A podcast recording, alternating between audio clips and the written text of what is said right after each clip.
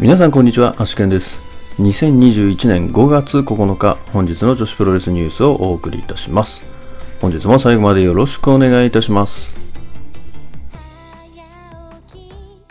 えそれでは本日もニューストピックスから参りたいと思います。えまずはアイスリボンですね。アイスリボン新規カードの方がいくつか決定しております。えまず5月22日、えー、坂出リボンの方でファンタスト IC 選手権試合が決定しております。王者セラリサ VS 挑戦者藤田茜となっております。で、ルールの方はハードコアルールが採用されるということですね。で、あと5月30日の名古屋リボン2021-2の方で、鈴季すず、ハードコア7番勝負の第6戦ですね。アブドーラ小林 VS 鈴木鈴となっております。続きまして、アクトレスガールズ、長谷川よし子選手が無期限休業に入るというお知らせが入っております。しばらくですね、長谷川選手は首のヘルニアの治療で欠場していたんですけれども、この度合わせてですね、婦人科系の病気の手術が決まったということでですね、現状復帰の目処が立たないと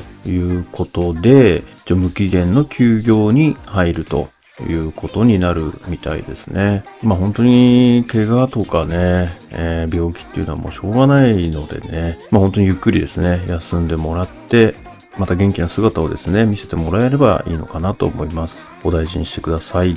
え続きまして、これがプロレスですね。5月10日、明日のこれがプロレスの対戦カードが決定しております。え3ウェイマッチ、サキ VS ハイビスカスミー VS 藤田茜となっております。続きまして、シードリング、5月12日ですね、後楽園ホール大会が中止となりまして、代わりに道場マッチになったことを受けましてですね、対戦カードが変更となっております。で変更後の対戦カードが決定しているようですので、お知らせいたします。まず第1試合、花ほのり、川端理子組 VS 小林加穂、青木月組。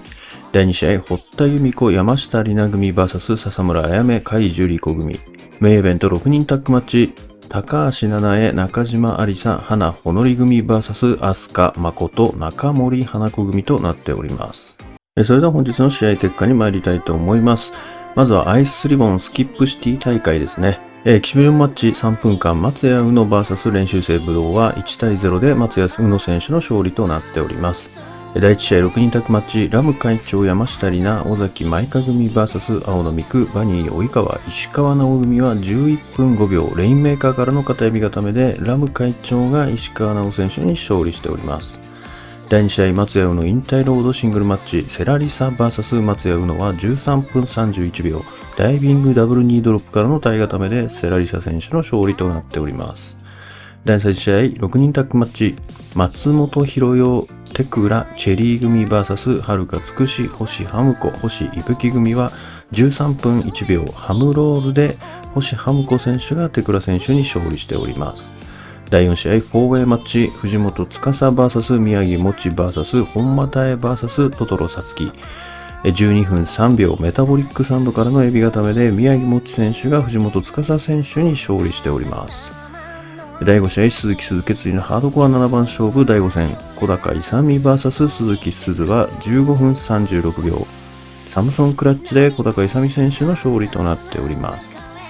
第6試合、ファンタスト IC 王座次期挑戦者決定戦、藤田茜 VS 雪ひまやは15分44秒、アメリカンオレンジドライバーからの片指固めで藤田茜選手が勝利しております。続きまして、ピュア J 第4回亀アリーナストリームマッチの試合結果です。第1試合シングルマッチ、和樹 VS クレアは9分44秒、サルタヒコ固めで和樹選手の勝利となっております。第2試合シングルマッチ、中森花子 VS 大空知恵は11分8秒、シャイニングウィザードからの片指固めで中森花子選手が勝利しております。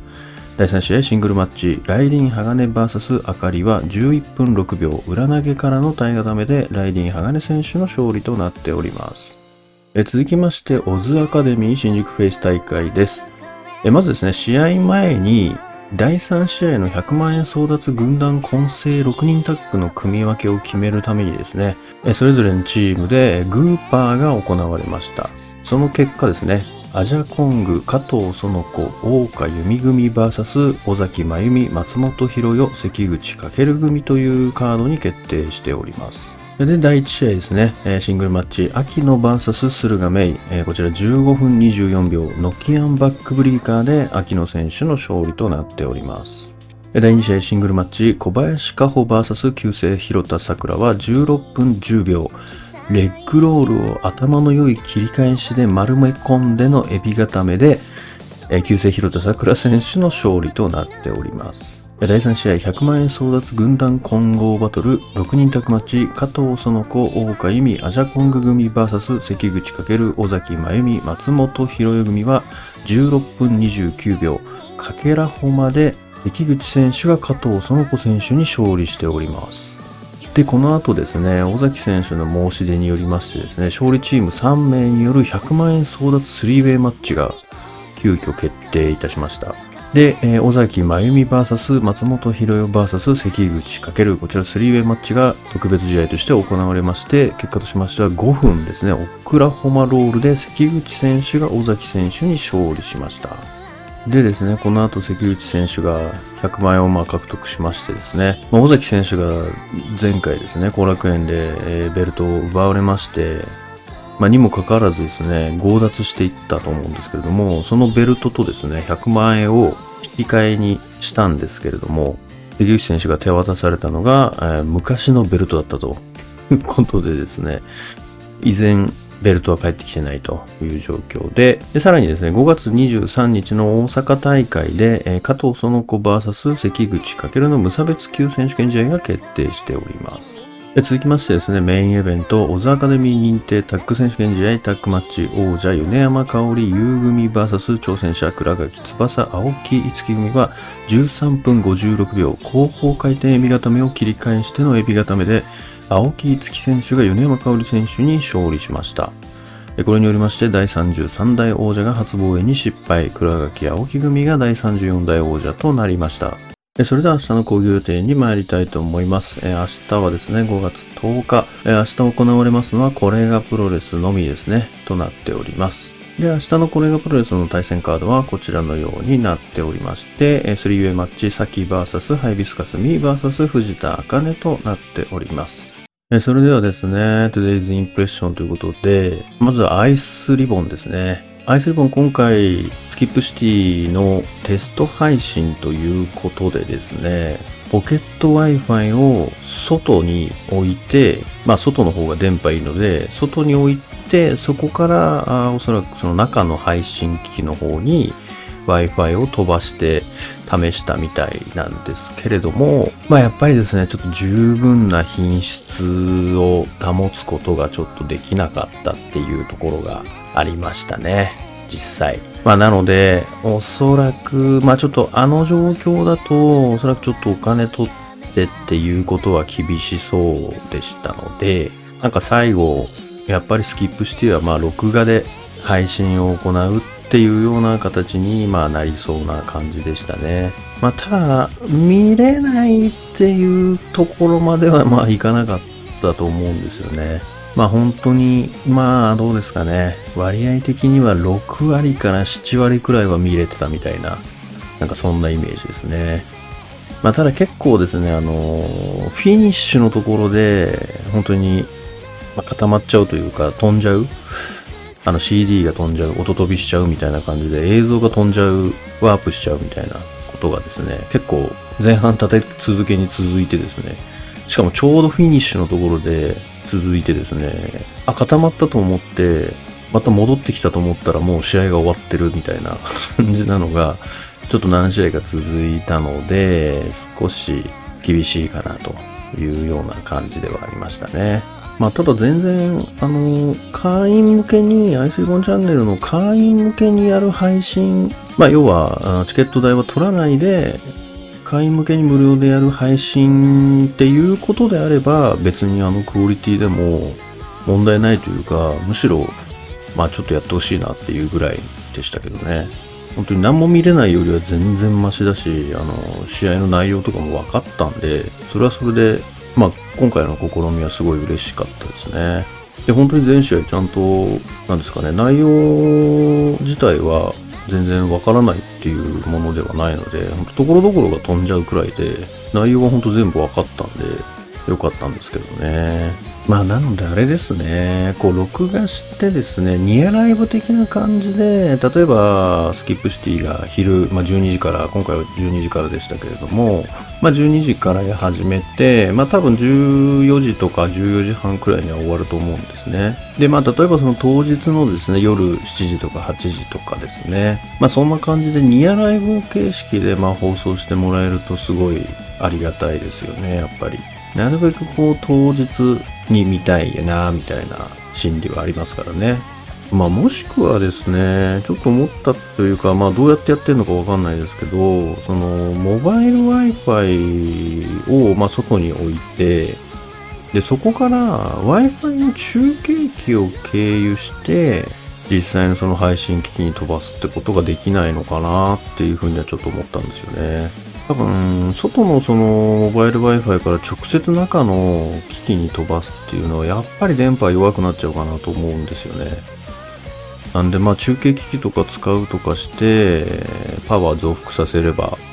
なんとかなるんじゃないかなっていうふうには思うんですけどね。まあ実際今も使ってたらあれなんですけど、ちょっとそれはなんか試してみてほしいななんてちょっと思いましたね。まあそもそもスキップシティって中が普通に携帯の電波飛んでないんですよね。飛んでないというかもう圏外になっちゃうんですよね。まああそこは本当に電波環境悪いですね。だ本当は中にね、アンテナ入れてもらうのが一番いいんですけどね。各キャリアのですね。でですね、実際まあ試合見た感想としまして、まあ、まず昨日のま見どころで言ってたその第3試合のところですよね。松本博選手と遥つくし選手の絡みがあるんじゃないかみたいな話をしてたと思うんですけども、ちょ、なかったですね。なかったですね。これはちょっとあれですかね。これもないのかな なんかあるような感じしたんですけど。まあちょっとね、今回はね、まだその、星浜子選手とね、伊吹選手の、そのタックの前哨戦っていうのがあったんでね、まあちょっとそこに水を差す形は、まあしないっていうものだったのかもしれないですけどね。いやでもあのこの、まあ、今回もね、その星吹選手が、あイブロール巻いてからのハムコ選手のハムロールなんですけど、あれいいですよね。あれすごい好きですね。あの連続でハムロールするやつ。あれ、なんだろう。なんかわかんないですけど好きですね、あれ。あれ、あれが出ると結構上がりますね。で、第4試合ですね、4A マッチの方で、藤本選手が宮城本選手に負けたと。ということでですね、これインフィニティ王座、黄色信号がちょっと灯りましたけれども、ただ結構ね、藤本選手って前哨戦負ける傾向ありますからね。まあ山下選手の時とかもそうでしたけど、まあ結構本番に強いタイプなんでね、全然なんか、ここで負けても防衛するだろうみたいなちょっと安心感あるのはなんでなんでしょうね。でも今日の宮城本選手は強かったですね。最後の畳みかけなんかも結構説得力ありましたしね。今日のね、この放映見て、まあ、藤本選手を倒したところを見て、かなり仙台の楽しみになってきましたね。で、えー、まあ、セミファイナルの鈴選手のハードコア7番勝負第5戦ということで、小高勇選手が対戦相手でしたけれども、やっぱりですね、これ、これやっぱりですね、これ今日見ても、やっぱり鈴木鈴選手は、ハードコアらしい攻撃がやっぱりあまりないんですよね。なんでなんでしょうね。やっぱりね、今回も小高勇選手が完全に試合作ってたし、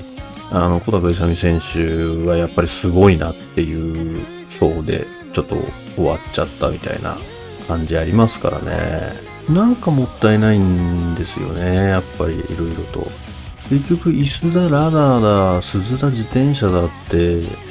転がってるのに何も使わないっていうね。まあ、例えばほんとスピア一つ取ってもですけど、普通にスピアやっ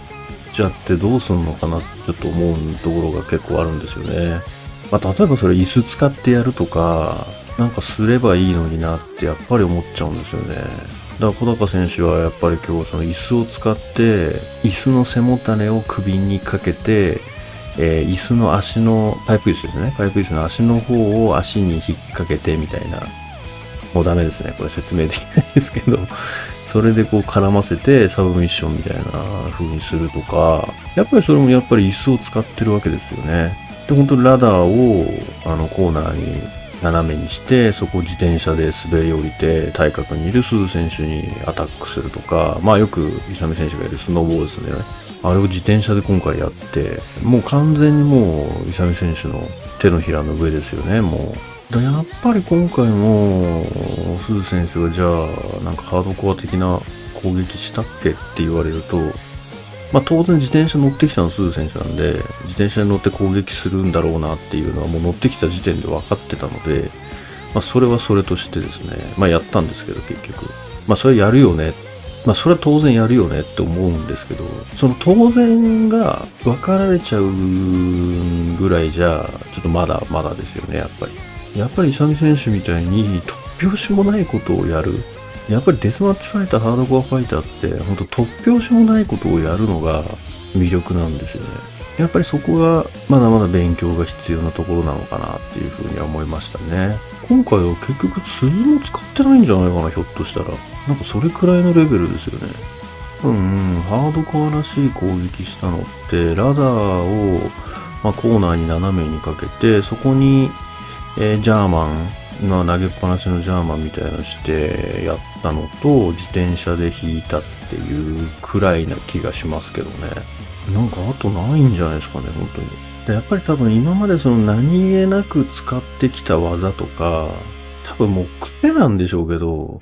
そのままやっちゃうんじゃなくて、そういう何気ない細かい技一つ一つに対してもやっぱりハードコアっていう部分を意識していかないと、なんかなかなか変えられないんじゃないかなっていう気がすごくしますけどね。まあ、次、アブドラ小林選手ということでね。まあ、もう第6戦ですからね。ちょっとこのまま何も変わらずに行くのか、なんか変わるのかっていうのがちょっとわかんないですけど。まあ、ちょっと7戦終わった後にですね、まあ、何を手に入れたのかっていうところですよね。まあ、そこがまあ自分で思うのとやっぱり人に伝えられたかっていうのってちょっと違うと思うんですよね。だから7戦終わってやっぱりそれを人に伝えられたか、まあ、僕はこの7戦を行って自分がどれだけ成長できたのかっていうのが一体どれだけ伝えられるのかっていうところが、まあ、ポイントかなと思いますけどね。まあ、第6戦、第7戦とあと2戦ありますからね、頑張ってほしいですね。で、メインイベント、このファンタスタイシー王座次期挑戦者決定戦ですね。まあ、昨日言ったと思いますけれども、まあ、藤田茜選手に、まあ、自分は乗りたいなと思いましたけれども、見事ですね、勝利をしまして、次期挑戦者になりましたということでですね、まあ、今まで藤田茜選手の試合、やっぱり見てた中でですね、まあ、そんなに見てるわけじゃないですけど、まあ、本当一番良かったような気がしますけどね、自分が見てる中ではですけどね。まあ、やっぱり相手が雪選手っていうのも、まあ、あったと思うんですけれども、本当に最後の技とかも、かなり説得力ある形でですね、あ、これはもう雪選手負けただろうなっていうことを思いましたからね。いや、これは結構ね、もう藤田選手に風吹いてますね。まあ、こういう勢いでね、5月22日、まあ、境出でね、え、やりたいということでですね、まあ、やっぱり地元に近いところで、まあ、やっぱりやりたいということでですね、ここでのタイトル挑戦になりましたけれども、ここも勢いで取っちゃうっていう可能性ありますよね、これ。全然ありますね。で、このままこれが、まあ、ゆくゆくは、須山選手のエボジョの方にですね、ベルト引っ提げて参戦ということも結構視野に見えてきましたね。世良選手ももう10度目の防衛戦ですからね、これ。で、藤田選手とはこれど、何回目ですかね ?3 回目くらいですかね。もうこのままの勢いだと藤田選手が取っちゃってもおかしくないような感じでしたね、今日の試合を見ると。こブレイクする時が来たんじゃないですかね、ついに。この境でも楽しみですね、だから。境でどうなんでしょうね、配信やってくれるのかな やんないか。配信ないかな。地方は特にないか。地方で今までやったことないもんなよく考えたら。いや、ぜひ見たいですけどね。それからオズアカデミーですね。今回の、あ、今回今日の大注目試合、秋野 VS 駿河メイですね。まあ結果から言うと秋野選手がね、もう余裕の勝利みたいなところはありましたけどね。まあ、ただ、駿河メイ選手も、やっぱり駿河メイというですね、レスラー、ここにいるよということをですね、まあ、存在感を存分に見せつけたかなという試合ではありましたけれども、ちょっとですね、最後、秋野選手が、まあ、マイクでですね、えー、言ったことがありまして、えー、まあ、緊張してただろうと。初めてのオズ、緊張してただろうっていうようなことを言ってたんですけど、いや、秋野選手さすがだなと思いましたね、やっぱり。いや、これ自分もですね、最初こう、試合の立ち上がりですね、結構動き硬いなと思ったんですよね。ちょっとドロップキックも、少しこう高さが足りなかったり、ちょっとタイミングが悪かったりとか、確かにちょっと最初硬かったなっていうのは思ったんですよね。まあ、スピードとかもそうだったんですけど、まあ、なんかいつもよりちょっとぎこちないというか、なんかそんな感じがしてたんで、あ、さすがだなと思いましたね、秋野選手は。いや、なんか本当秋野選手がね、これもう代弁してくれたなと思いましたね。こう緊張してただろうっつって、まあ、それがもう悔しかったら、もう一回オズに上がってこいっって言ったのがね、もうめちゃくちゃ痺れましたね。秋野選手もやばいっすね。いや、かっこよかったですね。めちゃくちゃ優しいですね、秋野選手は。ちゃんとね、丁寧に試合後、こう会場の皆さんにね、挨拶まで一緒にしてくれてですね、未来感じるよなまで言ってくれてですね、もうすごい嬉しかったですね。やっぱり今日、ちょっとやっぱ緊張してるなって少し思ったのが、やっぱり、メイプラモデルですね。メイプラモデルに入って、あの、いざやろうとした時にですね、ちょっと体勢が崩れてというか、回転がちょっと引っかかってできなくてですね、本当に後ろの方に落っこっちゃったんですよね、失敗して。まあ、それちょっとヒヤッとしましたけど、あの、頭からとかじゃなくて、まあ、横から落ちたので、まあ、大丈夫そうだったんですけれども、あれちょっとヒヤッとしましたね。結構技ミスる方ではないんで、やっぱりちょっとそこで、ああ、ちょっと硬いのかなっていうふうには思いましたけどね。まあなので本当、おそらく本人的にはちょっと悔しい部分もあったんじゃないかなというふうには思いますけどね。やっぱりそういう部分で。まあ失敗した後はね、本当あの、秋野選手とかのフォローもあってですね、なんかうまくですね、テイクドロップキックからプロペラクラッチにつながったような感じにはなったので、えー、まあ事なきを得たというか、まあそこまでこう、おかしなような感じにはならなかったんですけれども、まあそれでもしっかりこうね、出せる技、しっかり出して、放棄防止とかも出ましたし、まあ今表現できる駿河名は、まあ出せたんじゃないかなというふうには思いますけどね。まあなのでこれからですね、ちょっとこの図、まあレギュラーなのか、ちょっと定期的になるのかわかんないですけども、ちょっと継続して参戦してほしいですよね、やっぱり。で、オズの YouTube のチャンネルでですね、アノ選手が、まあ、今欠場中なのでですね、え、まあ、自宅からですね、このマホキャストを見ながら、配信見ながらですね、えー、自分のその姿を YouTube で配信するという面白いことをまやってたんですけど、まあ、その中で、この第一試合ですね、見ながら結構なんか気になってる感じでですね、まあもともとなんか、そういう名選手のことを知ってたみたいですけども、まあ、多分ちゃんと試合見るの初めてだったのかもしれないですけどね。でも、秋野選手がその最後マイクで、もう一回上がってこいよって言った時に、まあ今日はですね、会えなかったわけですけれども、じゃあ、次また会えるかもしれないねって言ったんですよね。あの選手が。だからこれもちょっと、絡みを期待したいところですよね。まあだからあのターンメイタン見たいんですけど、ただ正規軍なんでね、あのさ、黒アノなんで、ちょっとなかなか絡むことがない気はしますけど、一つだけ絡めるのは、駿河目が正規軍に入るってことですね。正規軍入りすると、プロメイになれば入れるってことですね。なんかもうそれもありじゃないかなって気がするんですよね。各団体でキャラ変えると。これありじゃないですかね。オズでは正規軍の黒メイとしてみたいな。ポリスとかと一緒 ポリスとかと一緒にチェーンとかで攻撃すると。ないか。ないですかね。これちょっと見てみたいですけどね。ヒール、メイ。まあ本当に、本当にヒール、本当のヒールというかだメイサン・ミッシェルもまあ若干ヒールではありますけど、まああれは結構ね、なんていうんですかね、特殊じゃないですかね。なので、まあ、ベイビーナスルガは、まあ、チョコプロだったりガトムだったりとかでいいんですけど、まあ、オズはもう黒メイですね。極悪、極悪メイ。鶴が極悪メイですね。これでどうですかね。あの、唇とかも口紅とか黒くして、これみたいな正規軍の駿河メイですね。で、あのさんと組んでもらって、あのタンメリタンでね、悪いことしまくると。これいいんじゃないですかね。どうですかね、オズさん。まあとにかくね、ちょっと計算戦をしてほしいなと思いますし、あと花園桃香選手ともね、ちょっと絡んでほしいところはありますね。また青木月選手とかね、もういいですよね。青木選手ありましたっけ？あったかな？あ、なんかあった気がするな。あれ？ないかな？そうですね。まあ、でもシングルは絶対ないですからね。ちょっとシングルマッチとかね、いいと思いますけどね。でしかもあれですね、ミオさんがですね、ツイートで、オズアカデミーのハッシュタグ検索したら、初参戦のメイちゃんのことばっかじゃねえかみたいなツイートがあってですね、いやなんかもうミオさんがメイちゃんっていう名前を出したことにですね、かなりにやけましたね。これはもうニヤニヤするしかないですよね。アイスリボンのミオさんがですよ。まあそういう意味でですね、ちょっとにやけましたね。まあ、なのでちょっといろいろですね、あの、変化がオズのリングにも起きていくといいかなと思いますけどね。これ結構楽しみですね、だから。